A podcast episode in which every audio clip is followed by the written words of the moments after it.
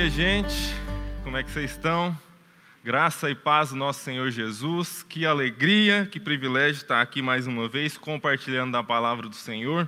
A gente continua a nossa série Ser Valente, como a gente acabou de cantar. Muito bom poder refletir sobre isso. Eu quero já te convidar lá para o livro de Gênesis, lá no capítulo 45. Nós vamos refletir hoje sobre José a história de um dos grandes personagens do Antigo Testamento, José.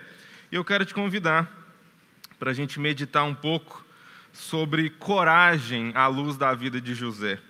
Gênesis 45, a partir do versículo 1, vamos até o 11, que diz: A essa altura, José já não podia mais conter-se diante de todos os que ali estavam e gritou: Façam sair a todos. Assim, Ninguém mais estava presente quando José se revelou a seus irmãos. E ele se pôs a chorar tão alto que os egípcios o ouviram, e a notícia chegou ao palácio do Faraó. Então disse José a seus irmãos: Eu sou José, meu pai ainda está vivo? Mas os seus irmãos ficaram tão pasmados diante dele que não conseguiam responder-lhe. Cheguem mais perto, disse José a seus irmãos. Então eles se aproximaram então eles se aproximaram. Disse-lhes: Eu sou José, seu irmão, aquele que vocês venderam ao Egito. Agora, não se aflijam, nem se recriminem por terem me vendido para cá, pois foi para salvar vidas que Deus me enviou adiante de vocês. Já houve dois anos de fome na terra, e nos próximos cinco anos não haverá cultivo nem colheita. Mas Deus me enviou à frente de vocês para lhes preservar um remanescente nessa terra e para salvar-lhes a vida com grande livramento. Assim, não foram vocês que me mandaram para cá, mas sim o próprio Deus. Ele me tornou ministro do Faraó e me fez administrador de todo o palácio e governador de todo o Egito. Voltem depressa, meu pai, e digam-lhe: Assim diz o seu filho José Deus me fez senhor de todo o Egito. Venha para cá, venha para cá, não te demores. Tu viverás na região de Gozen e ficará perto de mim, tu e teus filhos e os teus netos, as tuas ovelhas e os teus bois e todos os teus bens. Então te sustentarei ali, porque ainda haverá cinco anos de fome. Do contrário, tu e tua família e todos os teus rebanhos acabarão na miséria. Vamos orar diante da palavra do Senhor? Senhor Deus, de graça, bondade, misericórdia, como é bom estar diante de Ti, como é bom estar junto com os irmãos aqui e em casa também, celebrando o Teu nome, aprendendo mais do Senhor, ó Deus. Ah, Deus, como temos falado nessa série, a nossa oração é para que o Senhor nos encoraje, ó Deus, que o Senhor nos faça valentes, nos faça encarar a vida com valentia em tempos de, em que ela tem se mostrado tão necessária, ó Deus. Em nome de Jesus, que a graça do Senhor nos revista, ó Deus, e que nós possamos, ó Pai, ser encorajados no Teu Espírito Santo, que o Teu Espírito fale aos nossos corações nesse dia, em nome e para a glória de Jesus. Amém. Graças a Deus. Meus irmãos, é, eu descobri uma coisa muito legal sobre pregar na Sal da Terra nos últimos domingos. É, vocês estão vendo que hoje eu não estou assim tão formalmente aparamentado, né? É, a Kelly já ficou assim quando eu fui sair de casa, mas você vai com essa camiseta pregar hoje? Eu vou com essa camiseta, mas tem um motivo especial. Mas eu me senti à vontade, porque começou há três domingos atrás. Primeiro o Alistair me chega aqui de bermuda, já é um passo gigantesco. Depois o Rafa, que já é um pouco mais, vem e prega de camiseta. Aí quando o Marcão pregou de camiseta domingo passado, eu fui para glória, porque quem me conhece mais de perto sabe que eu ando com as camisetas e essas camisetas com algumas estampas, mas eu vim com essa camiseta especialmente. Eu não sei se você está conseguindo ver aí direito, mas aqui nós temos o coiote do Papaléguas. E se você nasceu nos anos 2000, meu jovem, rasgue as suas vestes, ponha cinza sobre a cabeça se você não conhece isso, porque você não teve infância, sua infância foi totalmente desperdiçada. Se você não sabe quem é coiote e Papaléguas, você realmente não teve infância. Eu gosto dessa camiseta porque ela me lembra muito a minha esposa e porque ela é uma torcedora fanática do Coyote. Ah, você sabe no desenho, quem já conheceu, o personagem principal é o mocinho é o Papaléguas e o coiote sempre correndo atrás. E aí nessa camiseta tem aqui o coiote, coitado, todo machucado, uh, e cantando, tocando uma música popular brasileira, do cantando Raul, né? Tente outra vez. E para mim, coiote tem muito a ver com José, porque José é esse cara como o coiote. Por mais que a vida estava dando tapa na cara dele, por mais que o Papaléguas sempre pegava o coiote, ele sempre tentava outra vez e de novo e de novo. Era esse cara que, ao, ao exemplo do coiote, fazia tudo certo e tudo dava errado. Não havia plano Uh, falível nos projetos do Coyote, que sempre elaborava muito bem as suas formas de pegar o Papaléguas, mas sempre a adversidade o alcançava. E essa é a história de José o texto que nós acabamos de ler já está falando do final, já está falando de quando as coisas se resolveram na vida dele, mas de fato foram muitos e muitos machucados, muitas e muitas noites na prisão cantando Tente outra vez na vida de José. O texto começa dizendo no versículo 2 que ele se pôs a chorar e chorou tão alto que os egípcios ouviram. José tem um, um é, um, um, grande efervescência emocional no seu coração nesse momento. Ele não consegue se conter. Como em outras ocasiões antes, nesse jogo que ele faz com os irmãos para poder sondar os irmãos, para poder experimentar os irmãos dele a respeito de tudo que tinha acontecido. E nesse momento ele manda todos os seus servos, todas as pessoas que estavam lá com ele, saírem e abre o seu coração e rasga seu coração a gente precisa entender aqui que nós temos o que seria equivalente a hoje, ao primeiro-ministro do Egito, mandando todo mundo sair do gabinete e falando basta, e chorando em alta voz, que todo mundo ficou perplexo diante do choro dele, de tamanha emoção ao encontrar os seus irmãos. Aquele era um choro de alegria por rever uns irmãos, mas também é um choro uh, misturado com uma sensação de pensar, olhar todo o seu passado e ver tudo o que ele passou para chegar até ali, todas as adversidades, todos os obstáculos que ele teve que transpor. E a gente quer falar sobre isso hoje, sobre ser valente na adversidade, como José foi valente, como ele foi corajoso quando as coisas davam errado. Porque a grande reflexão para nós hoje é justamente essa, meus irmãos. Como crentes que somos, e a paira sobre a igreja no Brasil um sentimento e um pensamento nas últimas décadas de que a diversidade é oposta à fé cristã verdadeira. E é o que a gente vai perceber que é totalmente o contrário. Eu quero fazer algumas reflexões com os irmãos, e a primeira delas, para a gente entender, para partir desse pressuposto, é que é, a diversidade é extremamente democrática. A diversidade é para todos. Seja muito bem-vindo à adversidade. Você passará por ela na vida, meu irmão.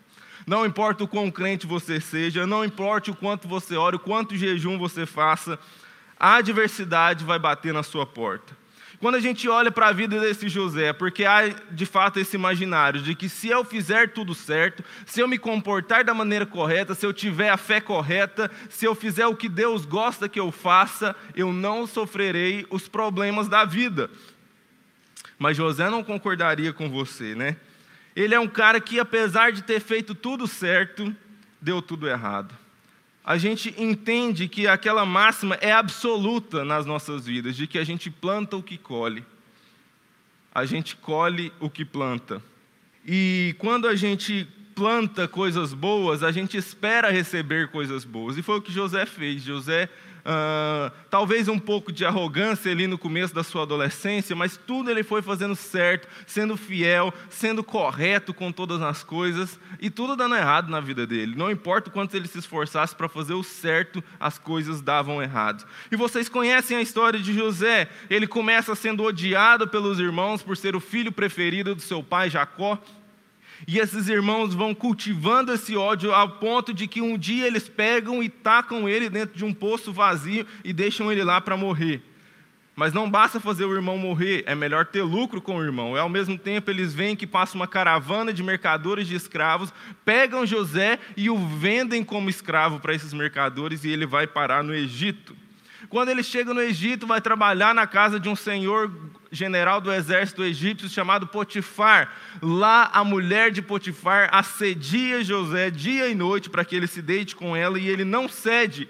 E ele é acusado do contrário. A mulher de Potifar acusa ele de assediar ela. Ele é preso injustamente e fica lá na prisão. Não bastasse isso, lá na prisão ele foi colocado sobre o comando de tudo. O carcereiro falou: Olha, toma conta de todas as coisas aqui, você é muito confiável, Deus está com você. E ele tinha o dom de interpretar sonhos, e ele interpreta os sonhos do padeiro mestre e do uh, copeiro mestre de, do rei do Egito. O copeiro mestre é restabelecido as suas funções, sai da prisão, como José tinha previsto no seu sono, no seu sonho, e ele fala para esse homem: olha, quando você voltar lá para Faraó, não se esqueça de mim. E o que ele fez? Se esqueceu de José. E depois de muito tempo somente que José é lembrado, vai até Faraó, prevê a fome, se torna administrador do Egito e salva a humanidade naquele território da fome e da morte. O que a gente precisa entender a respeito da adversidade, do problema, do sofrimento, que não é uma questão de se vamos passar por sofrimento, a questão é quando. É só questão de tempo até que a adversidade bata na nossa porta, como a Dona Ivone e a Carla expuseram muito bem para a gente hoje no Sal Express. O Covid vai chegar, meus irmãos, cedo ou tarde na nossa vida, na nossa família, à nossa volta. E a grande pergunta que os cristãos costumam fazer nessa hora é, mas por quê? Por que comigo? Por que, que na minha família? Por que, que o Covid chegou aqui em casa? Por que, que eu fui assaltado na rua? Por que, que eu tenho câncer? Afinal, eu sou um servo do Senhor. Afinal, eu faço as coisas certas, eu jejuo, eu oro, eu dou o dízimo. Por que está acontecendo a coisa errada comigo? Deve ser porque esse Deus não existe. Aliás, um parêntese muito muito claro aqui, é uma coisa muito interessante a respeito do, da fé moderna para a fé antiga. No Antigo Testamento, quando acontecia alguma adversidade com as pessoas, porque no nosso tempo, se acontece algo muito ruim, a primeira coisa que vem na mente das pessoas é porque talvez Deus não exista. A gente nunca para para pensar que esse Deus, ele é um Deus poderoso e grande e ele pode ser o causador dos nossos problemas. Mas se alguma coisa ruim acontece, é porque Deus não existe, porque se Deus existisse, não aconteceriam problemas. No Antigo Testamento, quando acontecia um problema, qualquer salmista, qualquer profeta, ele sabia que era Deus que estava fazendo aquilo com ele. E ele falava: Deus, ele não somente acreditava que Deus existia, ele não somente acreditava que Deus podia causar adversidades com ele, mas ele brigava com Deus. O salmista dizia para Deus: Deus, por que, que você está fazendo isso comigo? Por que, que você está me fazendo passar por essa angústia e essa dor? Não é uma questão se Deus existe ou não, é uma questão de que Ele pode nos fazer o bem e pode nos fazer o mal, como Jó nos lembra muito bem. Nós recebemos todas as coisas boas de Deus, por que não receberíamos as ruins? Então a pergunta não é por que eu não posso, por que eu estou passando por adversidades. A pergunta é por que eu não passaria por adversidades.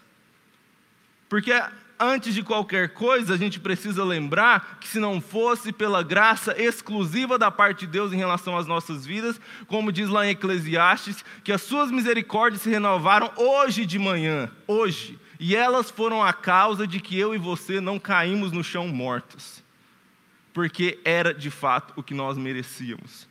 Pois o salário do pecado é a morte. Somente se você nunca tiver pecado na sua vida é que você é digno de se manter respirando, mas as misericórdias do Senhor se renovam todas as manhãs e elas são a causa de nós não sermos consumidos. Começa por aí. Por que, que eu não vou passar por adversidade? Meu querido, nem vivo você merecia estar. Nem vivo eu merecia estar, é somente pela graça e misericórdia do Senhor. Ele nos preserva a vida e o bem-estar. E além do mais, pensando em estarmos certos, em vivermos como bons cristãos, por que, que bons cristãos, pessoas boas, pessoas que seguem a lei de Deus, passam por adversidades? Vamos lá no, no texto de Hebreus, capítulo 11, versículos 35 a 38, vai aparecer aí para você. Olha o que, que diz o texto bíblico: uns foram torturados e recusaram ser libertados para poderem alcançar uma ressurreição superior. Outros enfrentaram zombaria e açoites. Outros ainda foram acorrentados e colocados na prisão, apedrejados, cerrados ao meio, postos à prova, mortos ao fio da espada. Andaram errantes, vestidos de pele de ovelhas e de cabras, necessitados, afligidos e maltratados. O mundo não era digno deles. Esse texto aqui está no, no, capítulo, no contexto do capítulo de Hebreus 11, que é chamado de a galeria dos heróis da fé. Simplesmente essas pessoas que passaram por tudo isso, o que o texto está dizendo aqui é que foram as melhores pessoas do universo. Os mais crentes dos mais crentes foram esses que estão sendo citados nesse texto. Eles foram torturados, mortos ao fio da espada, jogados na prisão homens dos quais o mundo não era digno, aconteceu isso com eles. Por que, que não aconteceria comigo, com você? Se com os homens dos quais o mundo não era digno, aconteceu. Então, meus irmãos, nós não precisamos nos preocupar com a aflição, com a adversidade. O fato é que ela chegará na nossa vida. E a grande questão é como nós vamos lidar com ela. Porque, para falar a verdade, nós não estamos inocentes, nós não estamos desavisados. João 16, 33, Jesus deixa muito claro: Neste mundo vocês terão aflições, mas tenham bom ânimo, eu venci o mundo. E esse que está o segredo. Não foi eu, não foi você, não fomos nós que vencemos, foi Ele que venceu, e é nele que nós nos apoiamos. O que a gente precisa entender não é se vamos passar por adversidade, é como vamos passar pela adversidade. Eu gosto sempre de lembrar, existe um livro riquíssimo, maravilhoso, chamado O Homem do Céu, a história do irmão Yun, um grande missionário nativo chinês que tem uma história fantástica. Se você acha que Vingadores ou qualquer coisa assim é coisas fantásticas, leia O Homem do Céu e você vai ver o que é fantástico de verdade. E ele falando, a gente falou hoje, oramos pelos povos uh, chineses, sobre a perseguição lá e tudo mais. E olha o que, que o irmão Yun fala a respeito das adversidades, da perseguição e dos problemas uh, que ele passou por diversos. Foi preso várias vezes, torturado e um monte de coisa. Ele fala o seguinte: olha, não ore para que a perseguição pare. Não devemos orar por uma carga mais leve para carregar mas por costas mais fortes para perseverar. Não oremos para carga mais leve para carregar, oremos por costas mais fortes para suportar a carga. Esse é o chamado cristão. Não é para não passar por problema, é para ter o couro grosso para aguentar a adversidade. E nós somos capazes disso. Porque a segunda coisa que eu quero trazer de lição desse texto para nós é que passar por adversidade, nós somos melhores nisso do que os que não conhecem Jesus. Por que, que a gente pode passar por adversidade? É porque eu e você somos melhor nisso do que os ímpios. Somos muito melhores em passar por adversidade do que aqueles que não conhecem Jesus. Curioso pensar a partir desse ponto de vista. Por que, que a gente deveria passar por adversidade? Porque a gente consegue aguentar mais do que quem não tem Jesus.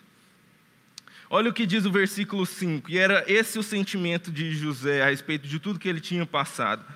É, Gênesis 45, 5. Agora não se aflijam, nem se recriminem por terem me vendido para cá, pois foi para salvar vidas que Deus me enviou adiante de vocês. Ele não achava que a adversidade e o problema dele era algo ruim que Deus estava fazendo com ele, ou que Deus não existia, e por isso ele estava passando por problemas, mas ele entendeu que tudo que ele passou foi Deus com um propósito maior, e ele foi sendo preparado à medida que ele foi passando por isso.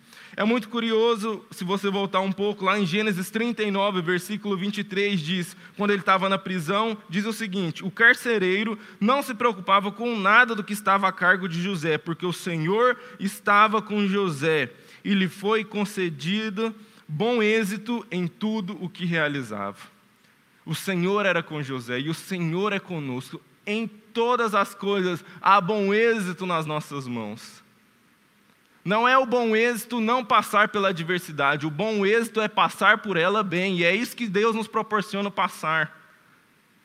Como a Dona Ivone testemunhou tão bem, não é não pegar Covid, é pegar Covid e sentir a presença do Espírito Santo não é não passar pela dor, é entender que a dor é parte do processo de Deus na nossa vida e de que nós somos melhores nisso do que os ímpios.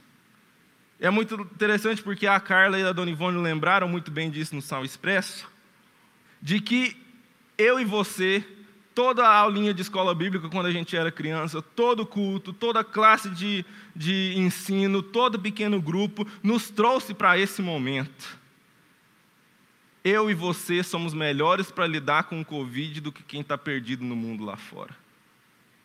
E isso me lembra justamente do texto que fala isso explicitamente nas Escrituras, lá em Esther, capítulo 4, versículo 14. Esther foi escolhida para se tornar a rainha da Babilônia.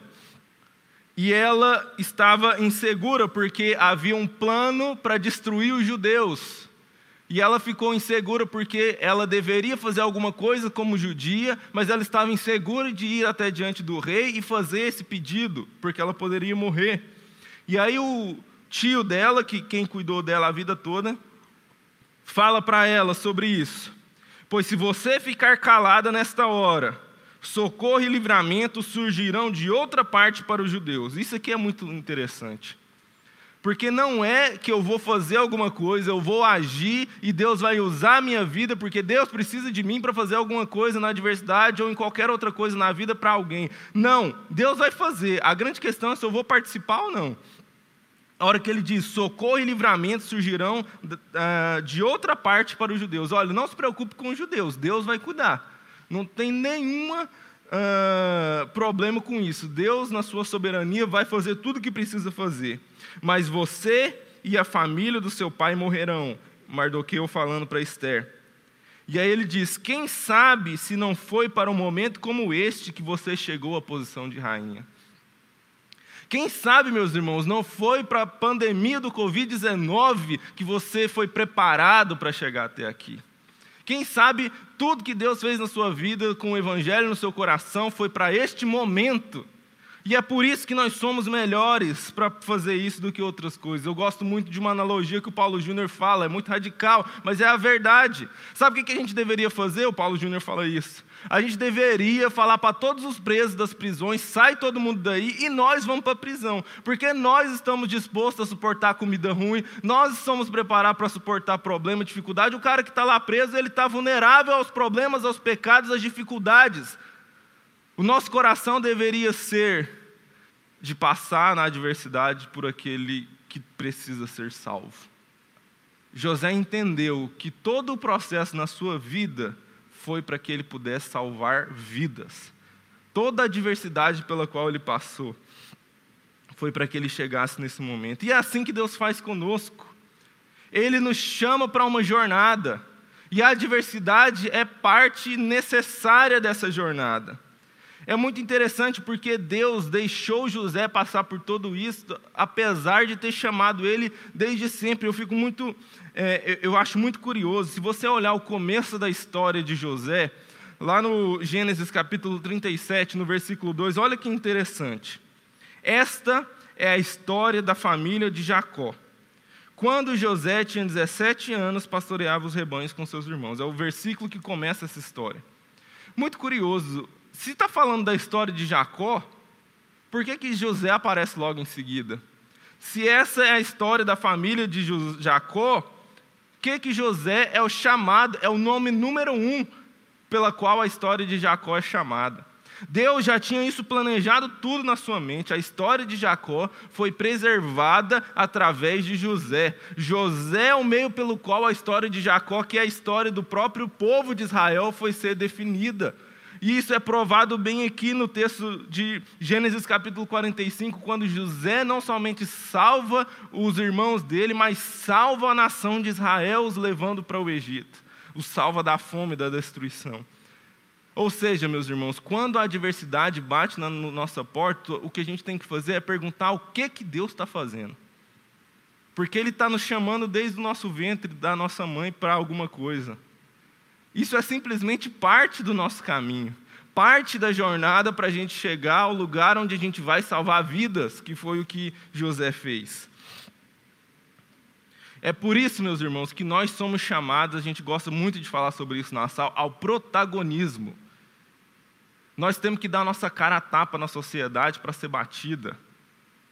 O protagonismo não é de ser maior que os outros, melhor que os outros, é de assumir a posição. Olha, se tem adversidade para ser batida, que vem no meu peito primeiro, antes de bater no ímpio. Porque é isso que Mateus 5, versículos 14 diz: Vocês são a luz do mundo. Não se pode esconder uma cidade construída sobre um monte, e também ninguém acende uma candeia e a coloca debaixo de uma vasilha. Ao contrário, coloca no lugar apropriado e assim ilumina a todos que estão na casa. Nós fomos chamados para sermos colocados em lugar apropriado e iluminar a todos que estão na casa. Nós somos melhores na adversidade que o ímpio. É por isso que nós temos mais couro grosso para passar por elas. E ela virá. E nós precisamos aprender do Senhor, aproveitar cada oportunidade para ir nos encorajando, para aumentar a nossa fé, a nossa esperança, para que quando a adversidade chegar, nós não somente usemos, eh, nós não somente passemos por ela, mas entendamos o último ponto que eu quero colocar com os irmãos, o último aprendizado, é que a adversidade, ela não é só para ser passada, é para ser entendida como oportunidade. A adversidade é oportunidade. A adversidade é meios pelo qual Deus coloca na nossa vida para a gente avançar, para a gente seguir adiante, para a gente ser valente. Olha o que diz lá o texto, uh, Gênesis 45, os versos 6 até o 8. Já houve dois anos de fome na terra, e nos próximos cinco anos não haverá cultivo nem colheita. Mas Deus me enviou à frente de vocês para lhes preservar um remanescente nessa terra e para salvar-lhes a vida com um grande livramento. Assim, não foram vocês que me mandaram para cá, mas sim o próprio Deus. Ele me tornou ministro de Faraó e me fez administrador de todo o seu palácio e governador de todo o Egito. Deus me enviou na sua frente, foi o que ele disse para os irmãos. Você consegue enxergar as traições que você sofreu na sua vida, os problemas, a, a, as coisas erradas que as pessoas fez na, com você, como Deus te enviando na frente, como Deus te oportunizando a avançar aquilo que Ele tinha para fazer na terra. A pergunta é o que Deus está fazendo e como que eu participo disso.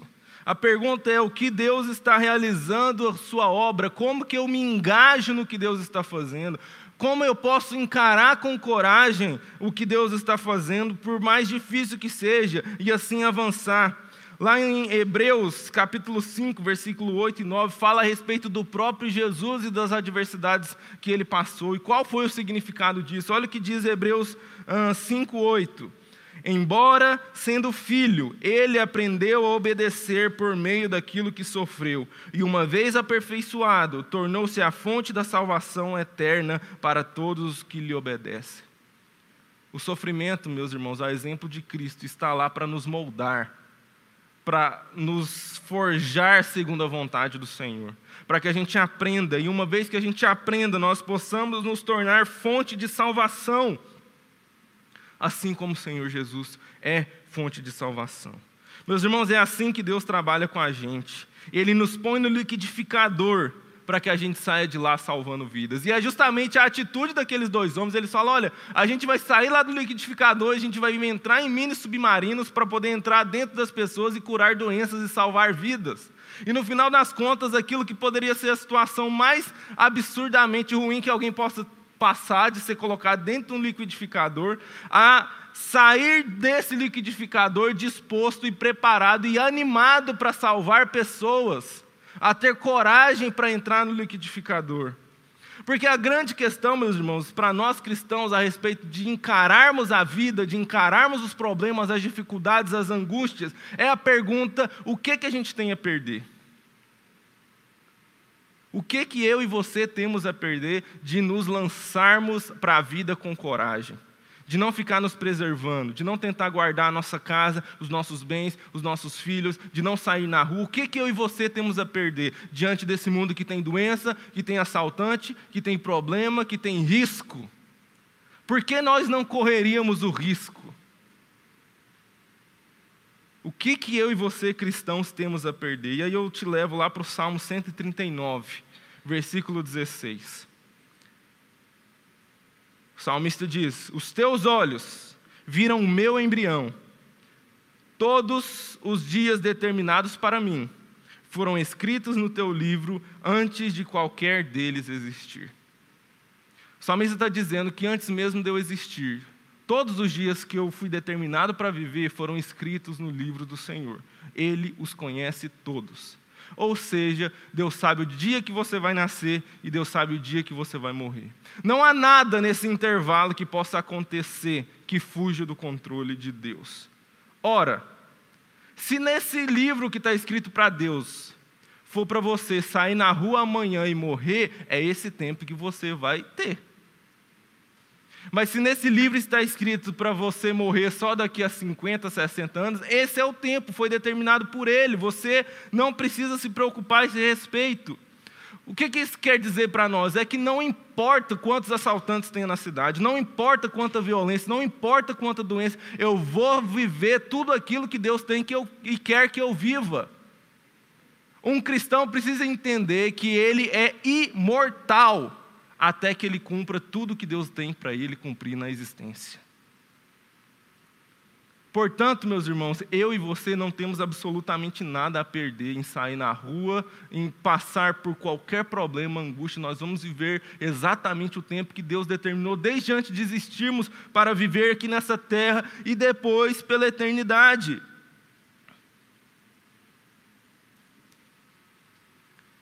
Porque nós não somos o povo que vence o Covid. Nós não somos o povo que vence o assaltante. Nós não somos o povo que vence a crise financeira. Nós somos o povo que vence a morte. Eu e você precisamos entender que, especialmente para nós cristãos, o oposto de coragem não é covardia. O oposto de coragem é incredulidade. Porque se nós crêssemos de fato no que nós dizemos crer, nós seríamos corajosos. Se nós crermos naquilo que professamos com a nossa boca crer, que nem olhos viram, nem ouvidos ouviram, nem jamais penetrou no coração humano aquilo que o Senhor tem preparado para os seus, que nem a vida, nem a morte, nem coisas do presente, nem do porvir, nem alturas, nem profundidades, nem anjos, nem principados, nem potestades, nem qualquer coisa nesse mundo ou no além poderá nos separar do amor de Deus que está em Cristo Jesus.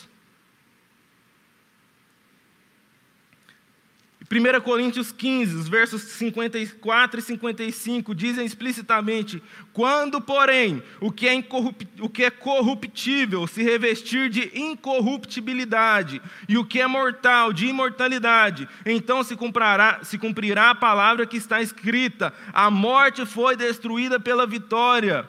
Onde está a morte a sua vitória? Onde está a morte o seu aguilhão? Do que você tem medo? Na cruz do Calvário, Jesus não destruiu o Covid, Jesus destruiu a possibilidade de uma doença existir. Na cruz do Calvário, Jesus não destruiu o assaltante, Jesus planejou ruas de ouro. Não há absolutamente nada nessa existência, meus irmãos, que pode ser motivo para nos acovardarmos, acovardarmos. Por isso nós podemos encarar a existência de frente, bater no peito e ir para a vida, sem medo nenhum. Porque aquele que zela por nós já preparou tudo e já venceu o pior e o principal dos inimigos, que é a morte. E se ela chegar, como a dona Ivone trouxe para nós, lembrando do apóstolo Paulo, viver é Cristo e o morrer é lucro. Nós não temos nada a perder, meus irmãos. A vida cristã deveria ser uma celebração sem interrupção. Porque ninguém tem essa esperança. Ninguém tem essa glória. Ninguém tem essa oportunidade. Não importa, meus irmãos, quão trágica seja a sua história, é impossível que o final seja triste. O final sempre será feliz em Cristo Jesus. para terminar, eu quero pegar dois textos, um de Gênesis, da história de José, e um de Lucas, falando do nascimento de Jesus, e compará-los.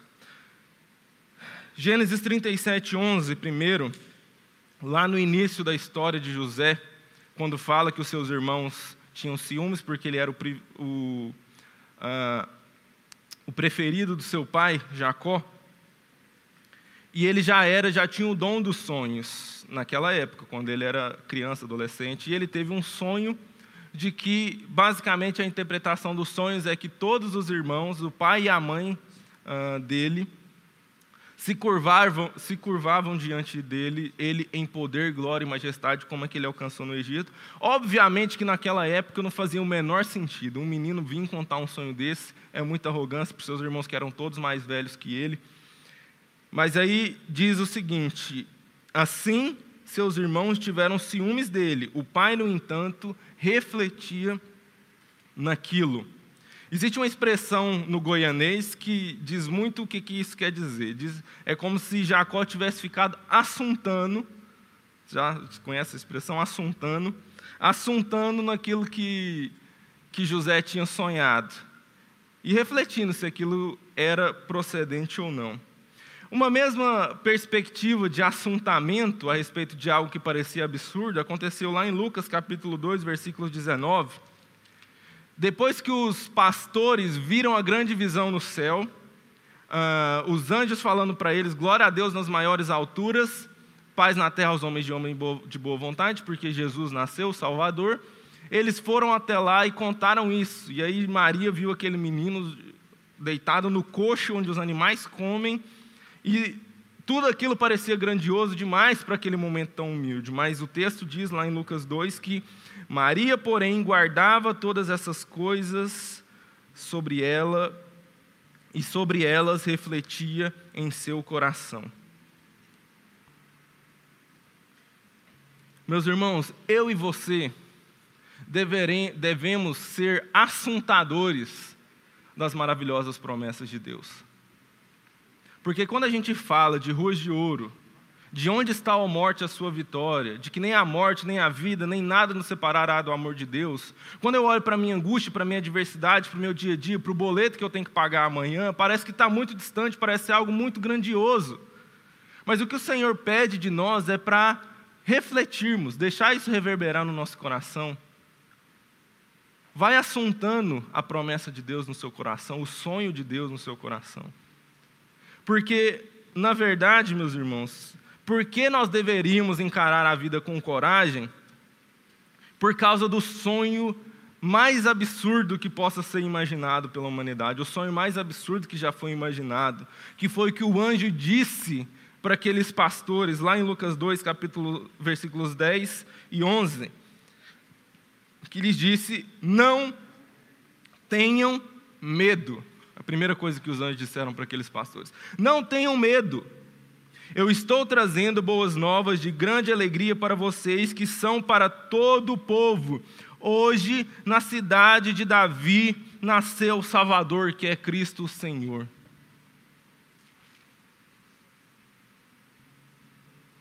Nasceu o Salvador, que é Cristo o Senhor. Por isso eu não preciso ter medo de nada o Salvador veio, nasceu, viveu sem pecado, morreu e ressuscitou e foi preparar lugar para nós. Não há nada para temer.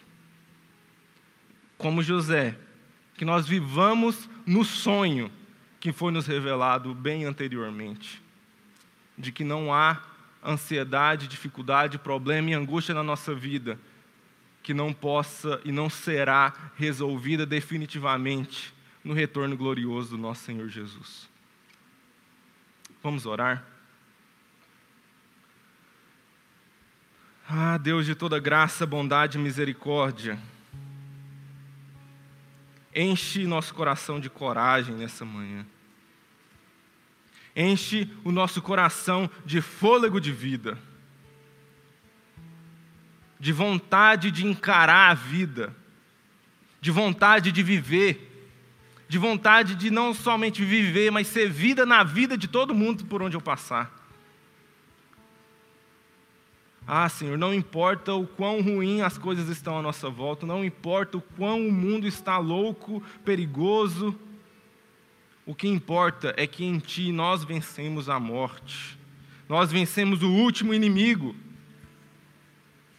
Ah, Senhor, que o nosso coração possa ser nutrido com as Tuas promessas e por mais que nós possamos talvez enxergá-las distante de nós, como Jacó percebia de José naquele momento, no início da sua infância.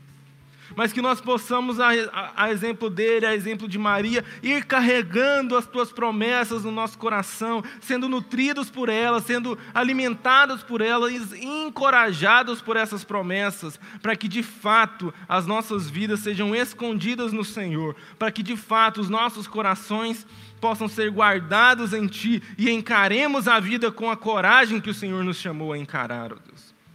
Ah, realiza a Tua obra em nós, Deus, que o Teu Espírito Santo venha sobre nós e nos encha de valentia para encarar as adversidades, para encarar a vida, a morte, tudo que há diante de nós para ser encarado, Deus. Dá-nos coragem, é a nossa oração hoje, em nome e para a glória de Jesus.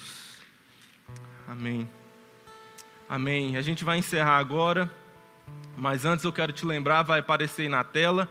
Uh, a gente vai ter agora, a partir de hoje, todos os domingos, nosso Zoom pós-culto. A gente vai estar tá lá para você, principalmente, que é novo por aqui, quer conhecer a gente, quer conhecer mais sobre a igreja, o que, que a gente uh, entende de igreja, como você pode se engajar, participar dos nossos pequenos grupos. Enfim, a gente vai ter agora aí no Zoom um bate-papo. Deus te deu uma semana abençoada e cheia de coragem, em nome de Jesus.